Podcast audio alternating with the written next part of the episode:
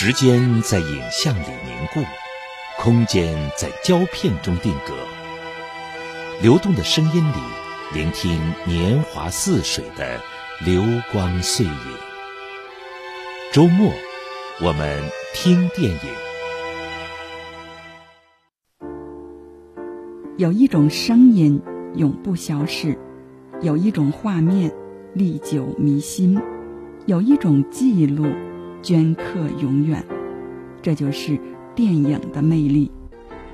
新中国成立七十周年，在影像中了解历史，感知时代脉搏。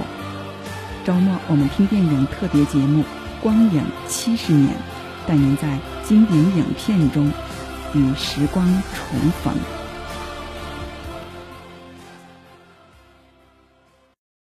欢迎来到周末，我们听电影。我是口霞。一九八八年，张艺谋执导的电影《红高粱》拿下了第三十八届柏林国际电影节金熊奖，这是首部获得这一奖项的亚洲电影。那一年，女主角巩俐二十二岁，男主姜文二十四岁，编剧莫言三十二岁，而导演张艺谋三十七岁。四个人当中，一个是第一次演，一个是第一次拍。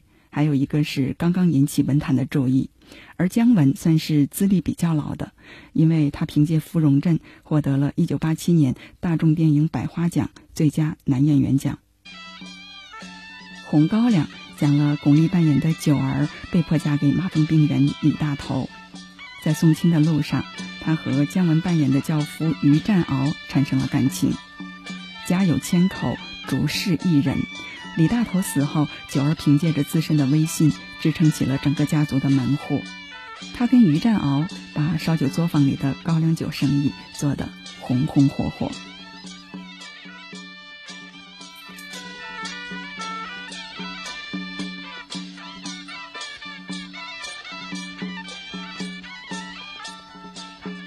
叫上的小娘子，别偷着看呐，跟哥哥们说几句话呀。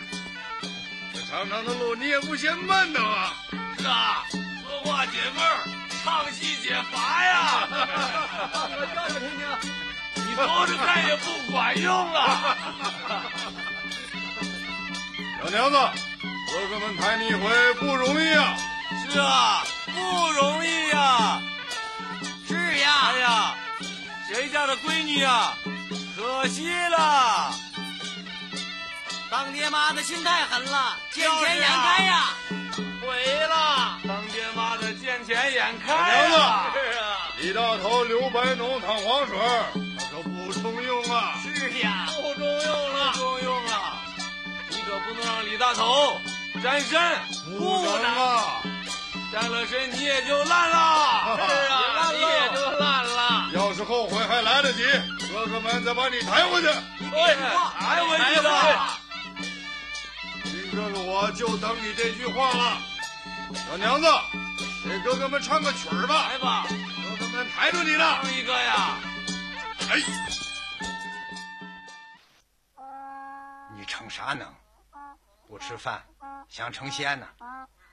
掉到富窝窝里，还整天五迷三道的转不过来。你看人家李家，给咱了一头大黑骡子，回去好好过日子。往后看呢，李家的财产都归你。人活一世，图个啥？嫁了人，死活都是李家的人了。快吃，吃完给我回去。我走，我走。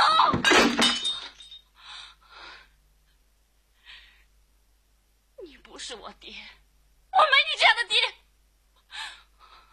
你就想拿我。换一头大黑骡子，你给你的骡子过去吧。我走，我走，我再也不回来了。想不认你爹，没那么便宜。我和你娘弄出你来，容易吗？大壮二壮，嗯，咱还是走算了，哪儿都混饭吃。这麻风院本来就邪性，娶了这女人，事儿就没断过。这事儿啊，是够邪的，一点动静都没有。老掌柜就不见了，大门、二门都锁得好好的，那烟袋锅还撂在炕上。哎，听说在青沙桥底下还捡了一只鞋呢，他八成给人弄死了。哎，只要沾了青沙口，那就说不清了。嗯，前两天县府来了几个人，查了三天，连个影都没见着。到底谁干的？是，这老家伙没积什么德，反正是仇家干的。你看，人家是没砸箱子，没撬锁，要的是他的命。这娘们儿，你也不省油。你没看太平了几天？自打抬轿那天，他就和教行里的轿子头眉来眼去的。嗨，管那么多干嘛？咱还是明天早起收拾收拾东西走，少惹事，少生非。进来了啊！进来吧，进来吧。还没穿裤子呢。二蛋他爹，你怎么还喝呢？嘿，又管上了啊！回屋睡觉去。哎，我刚才看见那女人，一个人坐在院子里，黑咕隆咚的，怪吓人的。是吗？你让他搬过来不算。你个老没正经的！掌柜的，掌柜的。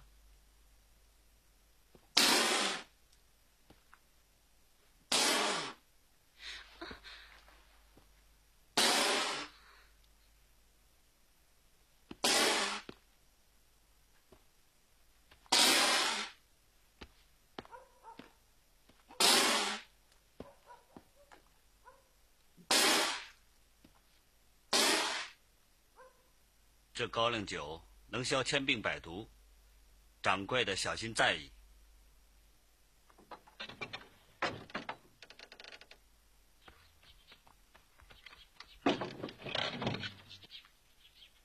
大家先别走，我有话要说。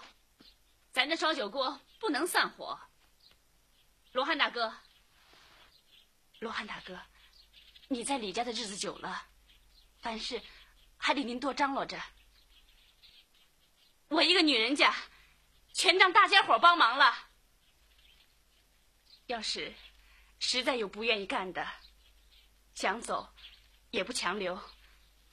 这个月的工钱照发。日后想回来，还是咱烧酒锅上的人。我说，你们还是留下吧。咱这买卖办成了。人人都有一份儿，你们看成吗？好，那就不走了。对，不走了，不走了，听掌柜的。别走了，听掌柜的。往后别再喊我掌柜的，我也是穷人家的，咱这烧酒锅上没大小。我在家排行老九，是九月初九那天生的，九月初九人家都叫我九儿。你们也叫我九儿吧，九儿，别走，九儿，九儿，九儿，掌柜的啊，今儿个是不是把这院子收拾收拾？这后院原先大伙不敢进，怕染上病，咱们也清洗清洗。往后你就是当家的了，你就吩咐吧。是啊，你吩咐吧，吩咐吧，九儿，你就吩咐吧，吩咐吧。那好，今天、明天、后天，烧锅停火三天，大家伙帮我清扫房屋，凡是老掌柜用过的、摸过的，能烧的就烧，不能烧的就埋。大哥，你叫人买些石灰来，把这后院整个刷一遍，再用高粱酒把这十八里坡整个泼上三遍。大哥，您不是说高粱酒能消千病百毒吗？今儿个，咱就用高粱酒杀杀煤气。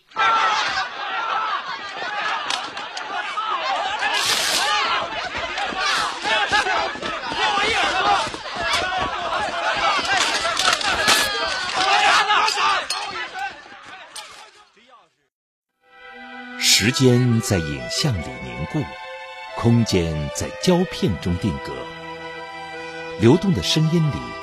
聆听年华似水的流光碎影。周末，我们听电影。总论影坛趣事，畅聊热播电影。您现在收听的是 FM 幺零七点九河北故事广播。周末我们听电影。我们节目播出的时间是每周末的十八点半到十九点。你可以通过调频幺零七点九河北故事广播和极听客户端收听我们的节目。同时，蜻蜓、考拉、喜马拉雅 FM 正在全网播出，你只需要搜索“周末我们听电影”。另外，你可以关注公众号“周末我们听电影”，跟我们互动交流。更多的线下活动，请添加微信号 c u c u 九零九一九八三二，进入幺零七点九的电影公社群。有一种声音永不消逝，有一种画面历久弥新，有一种记录镌刻永远。这就是电影的魅力。新中国成立七十周年，在影像中了解历史，感知时代脉搏。周末我们听电影特别节目《光影七十年》，带您在经典影片中与时光重逢。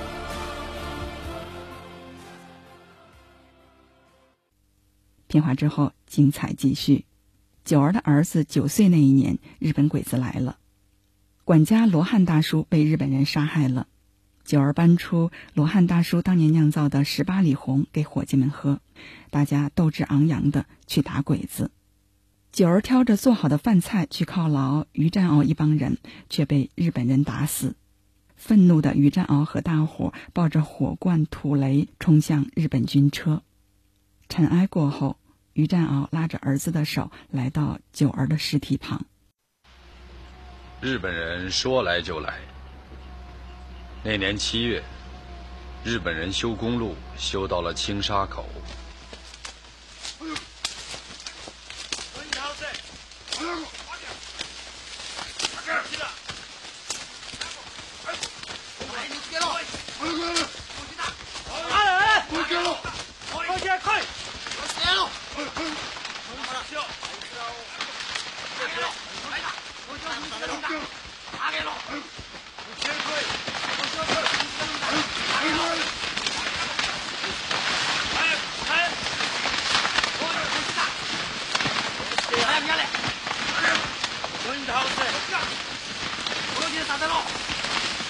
长官，您可真会开玩笑。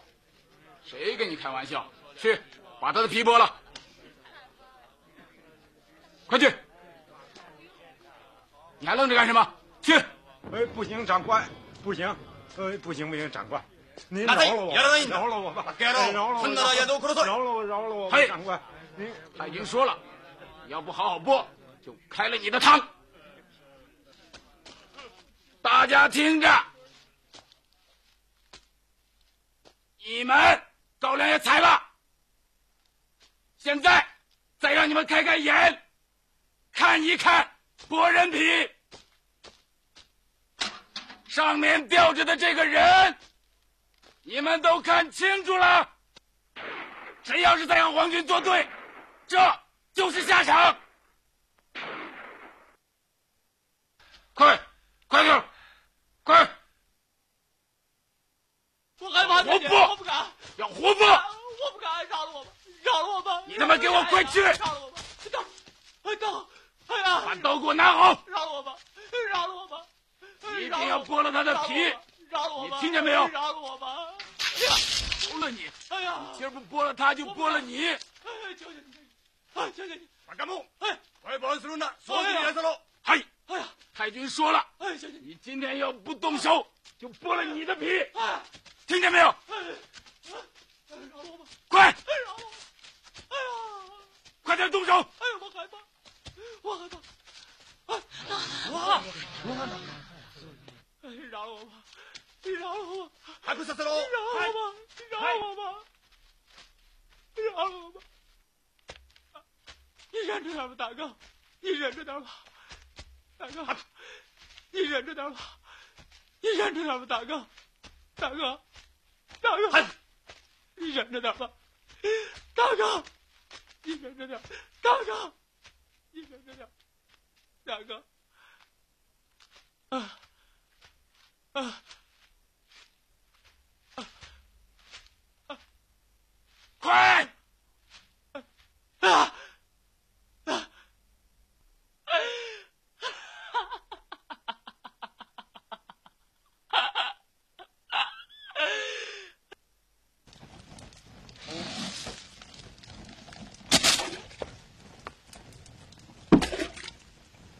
豆官儿，跪下！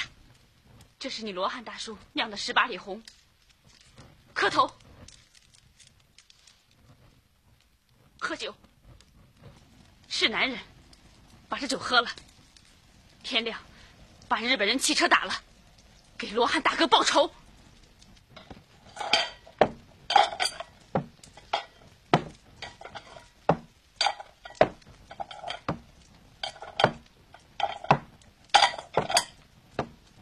九月九酿新酒，好酒出在咱的手。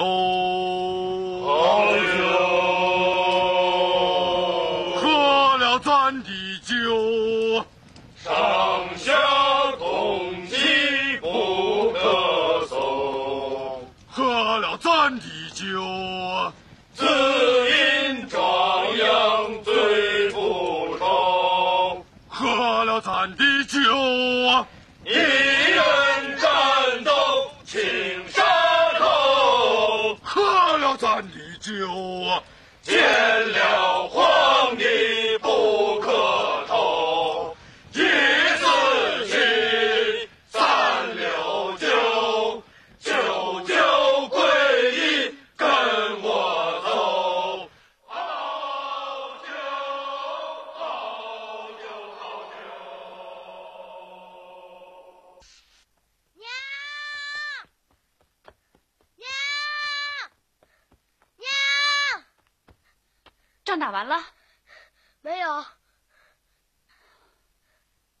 你爹他们呢？我爹他们在这叫，我爹他们肚子饿了。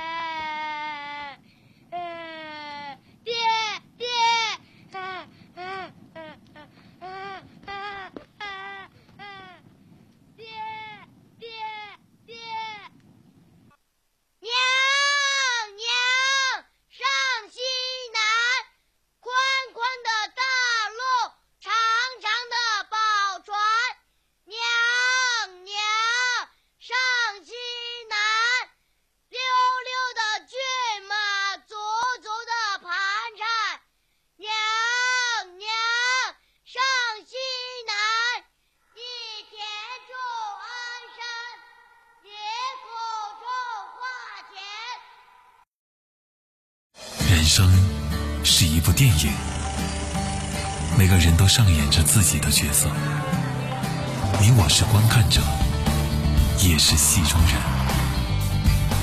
光影之间，我们寻找心灵的共鸣。周末我们听电影，听影人影事儿，品百味人生。抗战时期，山东高密乡曾经种植过上百亩的红高粱，成片的高粱整日在烈日和大风当中舞荡着。听了祖先们在高粱地里抗日的传说，莫言激情澎湃。一九八六年，红高粱横空出世了。张艺谋看到这个剧本爱不释手，花了八百块钱拿下了剧本的改编权。上个世纪的八十年代，高密乡早就没有了高粱地了。